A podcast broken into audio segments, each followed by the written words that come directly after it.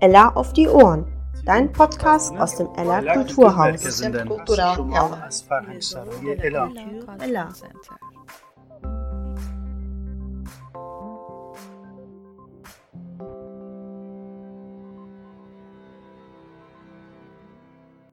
Hallo und herzlich willkommen zur zweiten Episode unseres Podcasts Ella auf die Ohren. Ich bin Sanas Jalcin und hier im Ella für interkulturelle Projekte zuständig. Und ich bin Bettina Ramos und kümmere mich im Ella um Öffentlichkeitsarbeit und kulturelle Bildung. In unserem Podcast berichten wir von Neuigkeiten aus dem Ella, Wir stellen andere Langhorner Einrichtungen vor. interessante Menschen und Projekte im Stadtteil und wir wollen mit Anwohnerinnen und Anwohnern ins Gespräch kommen. Nicht zu vergessen, finanziell unterstützt wird der Podcast von der Joachim Herz Stiftung. Ein herzliches Dankeschön an dieser Stelle. In unserer ersten Episode von Ella auf die Ohren ging es um das Thema Neujahrsvorsätze. Diesmal wollen wir uns dem Internationalen Frauentag widmen, der am 8. März stattgefunden hat.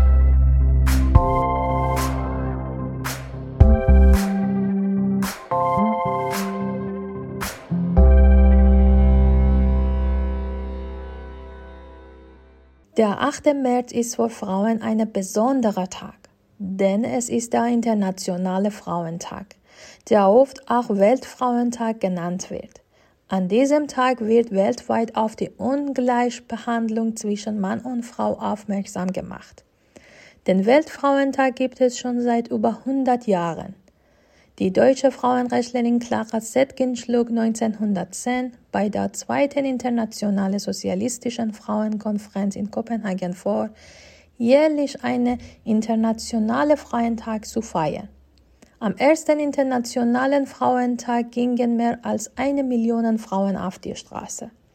Überall auf der Welt finden viele Aktionen und Demonstrationen von Menschen statt, die sich für mehr Gerechtigkeit für Frauen einsetzen.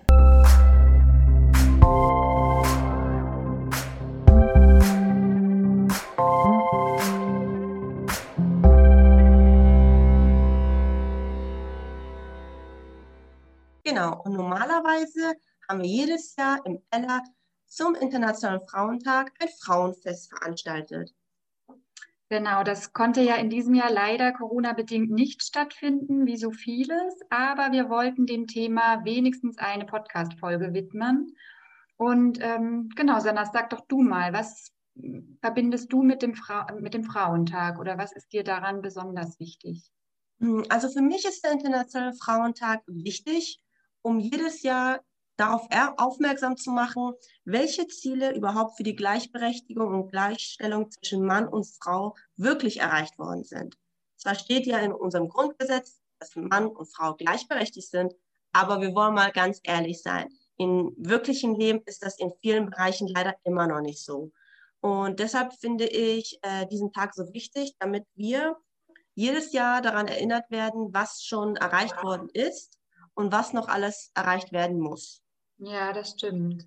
Ähm, das geht ja auch ganz vielen Frauen so, ähm, mir auch. Also mir ist es auch so deutlich geworden wie noch nie zuvor, jetzt durch dieses ganze Corona-Jahr, dass ähm, wie ungleich die Arbeit einfach verteilt ist. Also und ähm, die Care-Arbeit wird überwiegend von Frauen gemacht, Teilzeitjobs äh, sind überwiegend ähm, von Frauen ähm, gemacht und diese ganzen vermeintlichen Errungenschaften, da wird jetzt deutlich, dass vieles doch noch ganz doll im Argen liegt.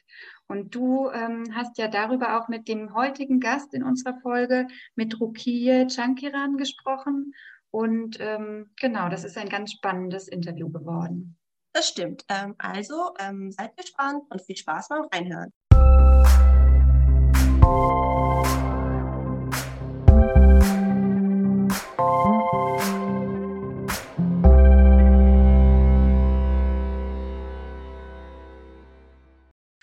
Rukiye, wir freuen uns, dich für unsere zweite Episode von Ella auf die Ohren als Interviewpartnerin begrüßen zu dürfen. Aber zuallererst stell dich doch mal bitte kurz selbst vor. Ja, ich sage erstmal vielen Dank für die Anfrage. Ich freue mich, dass ich einiges erzählen darf. Ich heiße Rukia Chankiran, bin Kulturwissenschaftlerin und Autorin, arbeite derzeit in einem Frauenprojekt im Platz, das heißt stark im Beruf, wo ich praktisch Mütter mit Migrationsgeschichte auf ihren Weg in Arbeit, Ausbildung etc. begleite und unterstütze. Ich engagiere mich seit äh, 1995 schon in sozialen Projekten unterschiedlichster Natur und ja, mache das immer noch mit Herzblut sehr gern. Gleich am Anfang noch die Frage, wie war denn das letzte Jahr überhaupt für dich mit Corona und den ganzen Beschränkungen? Also es war ein sehr, sehr schwieriges Jahr für uns alle. Ich muss aber sagen, dass ich sehr dankbar bin. Ich habe, was den Job betrifft, zwar die ganzen Lesungen etc. verschieben müssen, allerdings war vieles dann online, so dass mir zwar einiges entgangen ist, aber eben nicht alles. Und ganz viele Künstler und Autoren, die eben nur von ihrer Tätigkeit in diesem Bereich leben, die sind ja tatsächlich wirklich völlig untergegangen. Das ist bei mir zum Glück nicht passiert. Im Gegenteil, ich habe sogar noch eine Schreibwerkstatt machen dürfen online zusätzlich die ich vorher nicht hatte seit Sommer letzten Jahres. Also für mich persönlich war es wirklich völlig in Ordnung, wenn ich auch sehr unter den Einschränkungen des Sozialen leide. Das macht mir am meisten zu schaffen. Ja, das geht uns genauso. Du hast gerade über die Schreibwerkstatt erzählt. Äh, kannst du ein bisschen mehr zu sagen für unsere Zuhörerinnen und Zuhörer? Ja, das ist eine ähm, Werkstatt für Frauen sozusagen. Im letzten Jahr haben wir vier Durchgänge gemacht, a fünf Termine. Ähm, der Schwerpunkt war biografisches Schreiben, kreatives Schreiben. Auf ganz niedrigschwellige Art und Weise sollten einfach Frauen die Chance bekommen, dass sie eben ihre Gedanken, Gefühle aus ihrer Biografie erzählen dürfen. Ich habe eine kleine Anleitung gegeben, zu, also so kleine Inputs zum Thema Reportage, wie funktioniert eine Kurzgeschichte, wie, äh, wie fange ich eben an? Ne? Was ist der erste Satz? Ist ja immer das berühmte, das Allerschwierigste. Und genau nach diesen kleinen Inputs haben dann die Frauen ähm, selber geschrieben. Es gab halt kleine Aufgaben. Die Aufgaben mussten erfüllt werden. Ich habe jede gezwungen, sie mussten dazu schreiben. Hatten die große Freiheit. Niemand musste den Text präsentieren. Ich glaube, das hat den Frauen sehr, sehr gefallen. Also die haben wirklich viel, viel mehr vorgelesen und präsentiert, als sie eigentlich mussten. Aber diese Freiheit, ich erzähle nur das, was ich möchte, das fanden, also das kam sehr, sehr gut an. Eigentlich wollten wir ein kleines Büchlein daraus machen, eine kleine Broschüre. Aber ich glaube, es lag auch an Corona, dass eben die Veranstaltungen aus Präsenz dann eben ins Online verlagert wurden. Dadurch sind uns einige Frauen abhanden gekommen, die zwar immer noch, wo der Kontakt besteht, aber Textarbeit ist dann eben nicht mehr der Fokus gewesen. Und in diesem Jahr gibt es auch wieder eine Schreibwerkstatt. Ähm, wir arbeiten auch schon daran. Diesmal ist aber der Schwerpunkt mehr Demokratie, Teilhabe, Thema Antirassismus, Diskriminierung, Teilhabe, Gleichstellung. Also es hat ein bisschen mehr politischen Hintergrund und da können eben alle Frauen aus Hamburg teilnehmen. Und das ist eben ja ein großer Luxus, sage ich mal, den wir haben, weil es eben keine kein so, so große Hürde gibt. Ne? Jede Frau, die einfach Lust hat, kann mitmachen. Super. Und äh, wenn man sich anmelden möchte, wie kann man das machen? Telefonisch unter, ähm, also unter der Nummer des, des Flats oder eben als Mail ähm, an mich. Die kann ich dir ja auch später sonst ähm, alles zuschicken, dass du das einfach nochmal hast. Ja, super. Du hast gerade schon gesprochen ähm, und erzählt in der Schreibwerkstatt über Gleichberechtigung, Antirassismus und ähnliche Themen geht. Und bei uns ist es so, dass wir diese Episode das Thema den Internationalen Frauentag haben. Der ist ja am 8. März. Und letztes Jahr konnten wir noch mal schön im Ella dazu eine Feier veranstalten, was dieses Jahr leider nicht möglich sein wird. Und ähm, ich habe gelesen, dass das Motto des äh, diesjährigen äh, Internationalen Frauentags mehr Gewerkschaft, mehr Gleichstellung, mehr denn je ist. Kannst du uns dazu mehr erzählen? Es geht ja darum, dass man seit Ewigkeiten für die Rechte von Frauen kämpft, im Grunde dafür, dass sie gleichberechtigt und gleichgestellt sind. Und ich glaube, die äh, Pandemie hat weltweit einfach nochmal gezeigt, wie benachteiligt Frauen sind. Frauen machen viel mehr Care-Arbeit, private Care-Arbeit, also von der Pflege der Eltern bis hin zur Erziehung der Kinder. 70 Prozent im sozialen Bereich und im Pflegebereich weltweit übernehmen Frauen. Und die Pandemie hat genau diese Bereiche ja im letzten Jahr wirklich getroffen. Frauen waren doppelt und dreifach herausgefordert. Frauen mussten entweder Überstunden machen oder haben durch schlechte Jobs, schlecht bezahlte Jobs oder eben auch nur Teilzeitanstellungen, auch teilweise ihre Jobs verloren, praktisch die Lebensgrundlage. Ganz schlimm hat es die Frauen natürlich getroffen, die, sage ich mal, in 450 Euro Jobs sind, die eben nicht diese sicheren Arbeitsplätze haben. Und ich glaube, was eben daran wichtig ist, dass man einfach sich nochmal bewusst macht, wie wackelig Gleichberechtigung ist, wie wackelig Rechte sind, Errungenschaften, wo man denkt, das hatten wir doch alles schon, die gehen plötzlich verloren. Im Homeschooling zum Beispiel oder auch im Homeoffice Natürlich kann eine Verkäuferin kein Homeoffice machen, eine Pflegekraft kann kein Homeoffice machen. Also wen trifft es wieder? Es sind wieder die Frauen. Und ähm, ich glaube, da, was eben da ganz wichtig ist, dass man zeigt, wenn Frauen schon im Job diese Bereiche haben, dass man zumindest im Privaten sich das ein bisschen aufteilt, dass auch mehr Männer in Teilzeit gehen, dass eben auch mehr Männer Care-Arbeit übernehmen. Ne? Also wenn die Eltern krank werden, wenn Kinder erzogen werden müssen, in Deutschland und in Europa funktioniert das schon etwas besser als eben in ärmeren Ländern, wo die Arbeitslosigkeit viel höher ist, wo die Kinderbetreuung nicht gesichert ist. Also das sind eben ganz, ganz viele Baustellen, die ineinander wirken. Und wenn man die Rechte von Frauen vorantreiben will, ernsthaft will, dann muss man eigentlich sich die gesamte Gesellschaft vornehmen.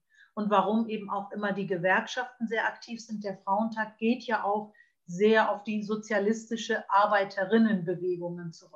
Also es hat ja im Grunde für Frauenrechte wurde ja gekämpft im, im 20. Jahrhundert. Insbesondere Fabrikarbeiterinnen wollten bessere Löhne, mehr Sicherheit, Vereinbarkeit mit Familie, wenn man es auch so nicht genannt hat damals, aber eben mhm. einfach bessere Bedingungen bei Krankheit und eben auch viel mehr Freizeit. Ne? Früher hat man ja viel, viel längere Arbeitszeiten gehabt mit viel weniger Arbeitssicherheit. Und da ist eben so der Ursprung des Ganzen. Und wenn zum Beispiel jetzt eine Person, egal ob männlich oder weiblich, sich in diesem Themenbereich engagieren möchte, mit was für einer Aktivität kann die Person sagen, da kann ich starten, da kann ich mich dafür aktiv stark machen?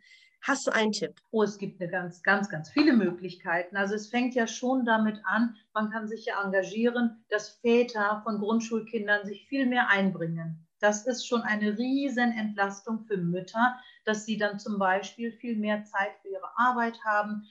Der Unterschied ist nur, Männer haben meistens die besser bezahlten Jobs.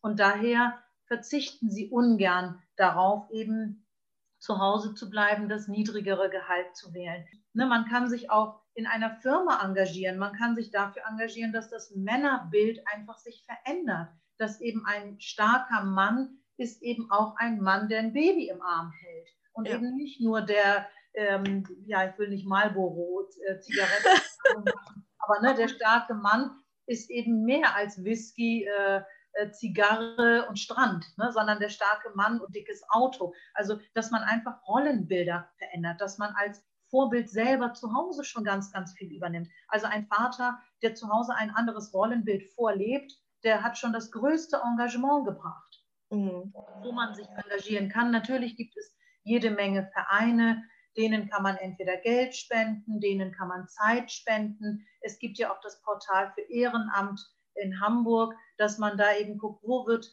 äh, Unterstützung gebraucht, gerade was Frauenrechte betrifft. Ich selber engagiere mich ja beim Migrantinnenbund und auch bei Terre des Femmes. Ich bin im Landesfrauenrat als Delegierte. Das sind alles Ehrenämter. Und mit solchen Ehrenämtern kann man auch ganz viel bewegen, dass man eben Lobbyarbeit macht, dass man aufmerksam macht. Normalerweise hätten wir jetzt im März ganz viele äh, Stände, wo wir Flyer verteilen, ganz viele Veranstaltungen, wo wir eben Vorträge halten, Infos geben, nicht nur an Frauen. Ich glaube, was viele auch an diesem Frauentag meiner Meinung nach falsch verstehen, es ist nicht nur ein Kampf der Frau, es muss eigentlich ein Kampf der Gesellschaft für Gleichstellung und Gleichberechtigung sein.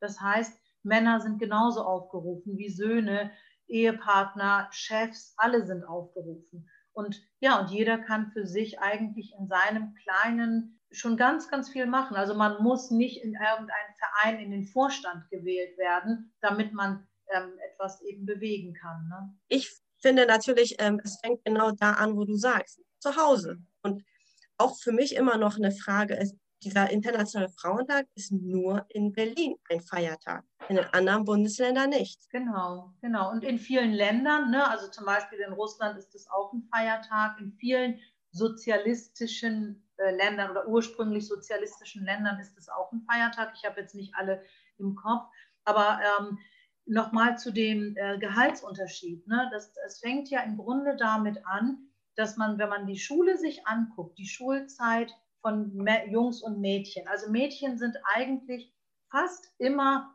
besser oder gleich wie Jungs bis zum Abitur, selbst bis zum Studium. Teilweise studieren sogar oder fangen viel mehr Frauen an zu studieren. Der Knick kommt dann im Grunde, sobald es um Familienplanung geht, mhm. sobald es um hohe Posten geht und sobald es darum geht, im Erwachsenenleben im Grunde in der Gesellschaft selber seinen Platz zu finden. Also wir haben ganz viele Erzieherinnen, ganz viele Grundschullehrerinnen, aber wir haben viel, viel mehr Schulleiter.